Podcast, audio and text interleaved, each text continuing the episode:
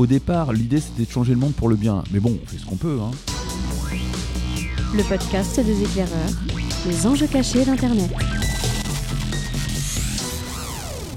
Salut tout le monde et bienvenue dans le podcast des éclaireurs du numérique avec Damien Douany. Salut Damien. Salut. Avec Fabrice Epelboin. Salut Fabrice. Salut. Ça fait très longtemps qu'on n'a pas parlé de Mark Zuckerberg dans ce podcast. Ah, Mark. Ah, notre Ça fait bien une bon semaine. Zouk Oui, c'est ça, oui, au moins. Qui récemment était à la conférence sur la sécurité de Munich. Il se déplace de temps en temps en Europe. Mark Zuckerberg, il a bien raison parce que en ce moment l'Europe lui en veut un tout petit peu, donc il faut bien qu'il aille euh, serrer Bah, le ça, trois baluches. hein. Et il, est- il a dit des choses vraiment intéressantes dans cette conférence. Mais oui. Il a notamment parlé du cadre réglementaire qui opère pour Facebook en disant il y a celui des journaux et des médias d'un côté, il y a celui des opérateurs de l'autre. Pour l'instant, on est un peu du côté des opérateurs. Je serais assez d'accord pour qu'on nous glisse du côté des médias. C'est quand même incroyable. Enfin, oui, euh, c'est un peu un truc intermédiaire. En fait, jusqu'à présent, effectivement, il se, re- il se retranche derrière la loi que tout le monde utilise, hein, qui est on est un hébergeur. Donc, c'est pas nous. C'est pas Nous, nous. on est une plateforme. Euh, le problème, c'est qu'aujourd'hui, on leur demande des comptes. Euh, Un petit peu, quand même, ouais. ouais, bah oui, très légèrement.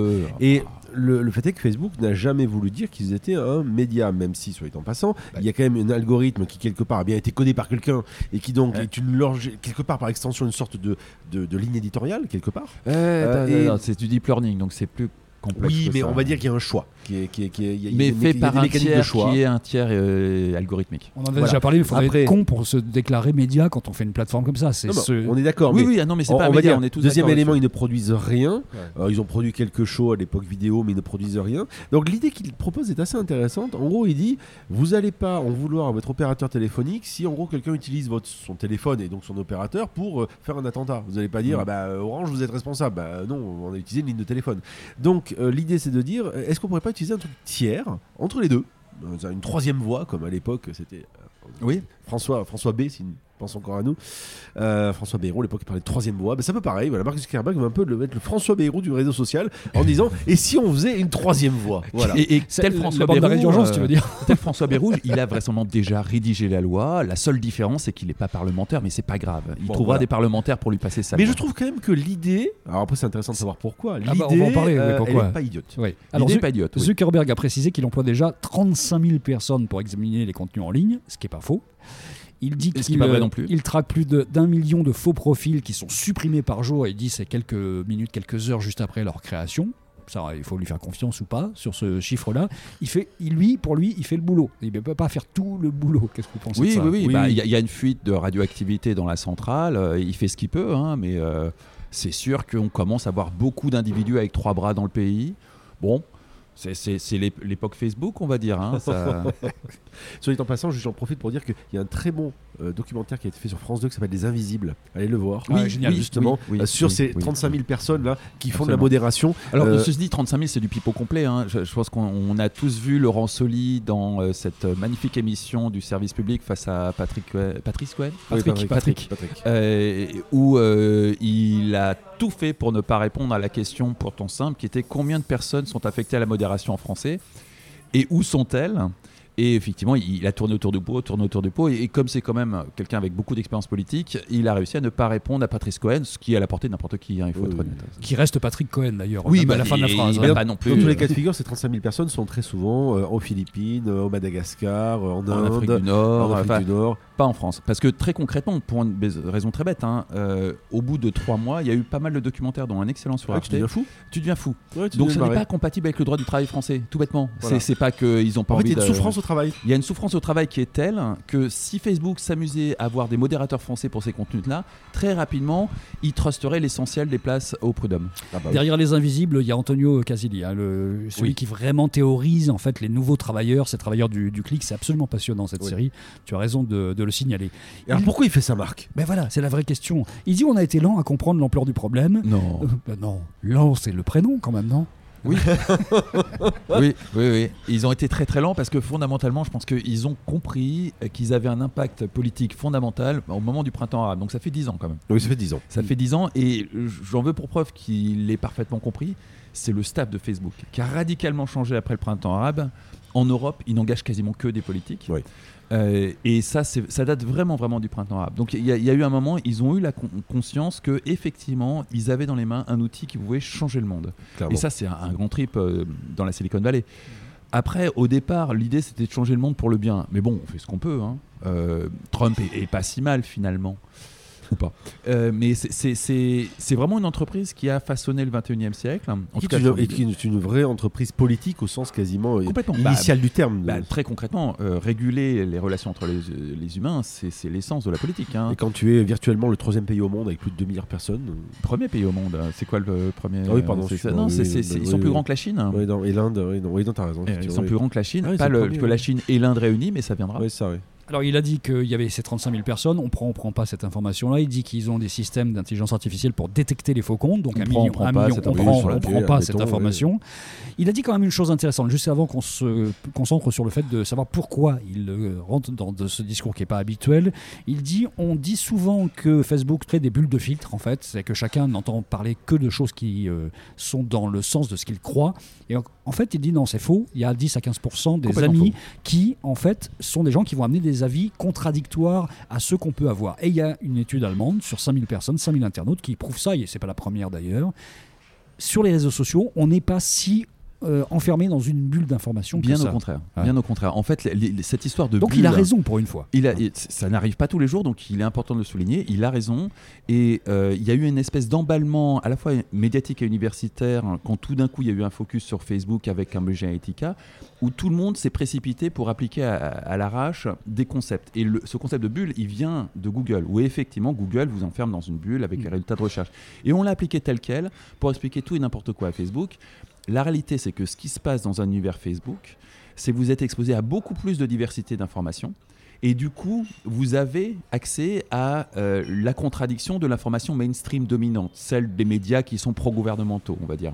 Et ça a le même effet en France qu'ailleurs.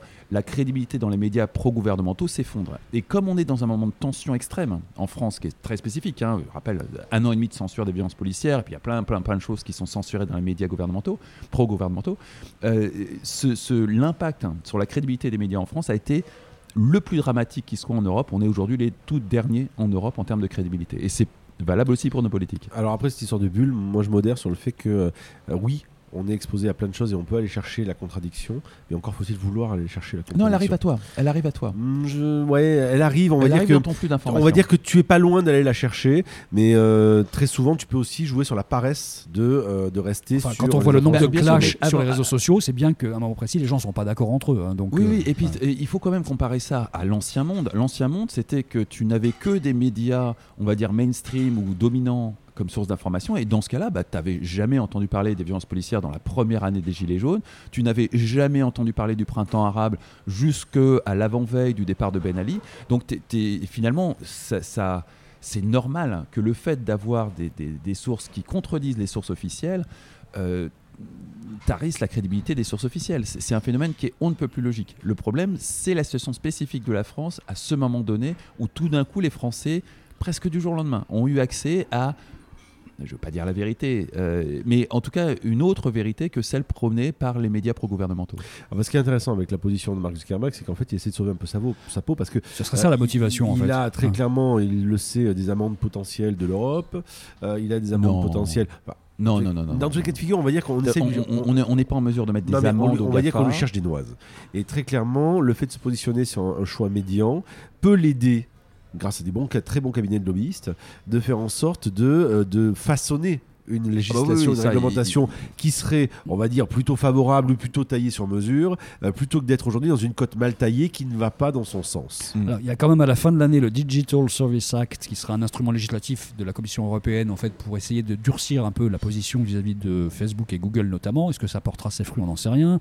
Il y a les lois antitrust aux États-Unis qui restent fortes. Les Américains n'aiment pas les, les trusts et pourraient démanteler à un moment précis et, et la menace se fait de plus en plus présente. On peut pas dire que Zuckerberg est pas quand même un petit peu dans l'œil du cyclone là à ce Bah, moment-là. hein, et tu vois. objectivement, le- les, les élections américaines donnent euh, Bernie Sanders face à Trump.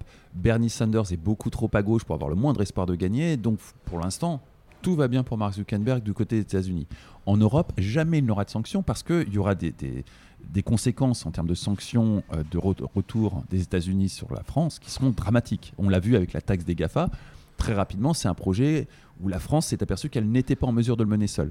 Peut-être qu'au niveau européen, il pourrait le mener, mais de toute façon, ça se paiera. Sur des taxes sur le Roquefort ou Dieu sait quoi, mais ça se paiera. Sauf si nous choisissons le modèle chinois des réseaux sociaux. Alors, rapport, sauf rapport, si- rapport avec un autre podcast que nous avons fait sur le sujet. sa- Sauf si on choisit le modèle chinois qui apparaît de plus en plus comme la seule alternative viable. Mais ça, c'est Et une autre peut-être au final pas si négatif que ça. Mais c'est une autre histoire dans un autre podcast. Ça voudrait dire que Zuckerberg serait venu à Munich pour faire de la politique américaine finalement. Euh, C'est-à-dire que le discours qu'il balance à Berliner, mais à Munich.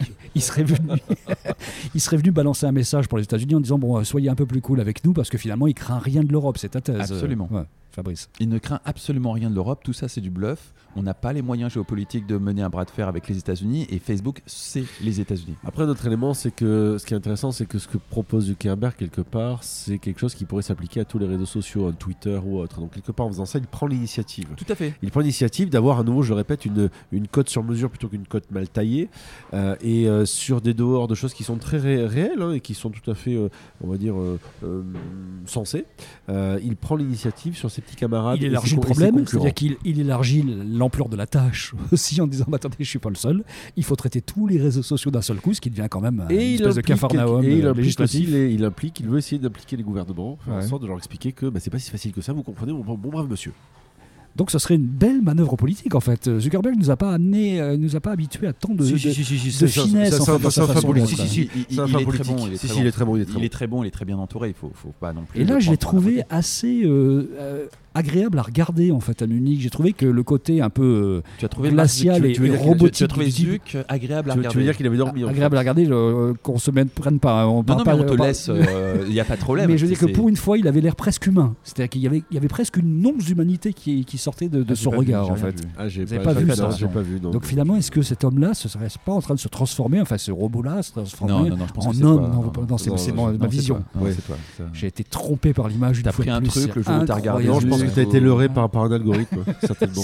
T'as glissé une pilule dans ton petit déjeuner, dans ton café au petit déjeuner, un truc comme ça. Mais non, non, non. Bon, allez, c'est voilà, on a dit ce qu'on pouvait sur Zuckerberg et sa prestation à Munich. Enfin, vous aurez quand même noté qu'on a dit du bien de lui. Je Oui. savais quand même que j'aimerais oui, qu'on c'est note. assez incroyable quand même. Là, franchement, c'est à, à garder dans les annales cette histoire-là. Merci beaucoup à vous deux. Salut. Salut. Ciao.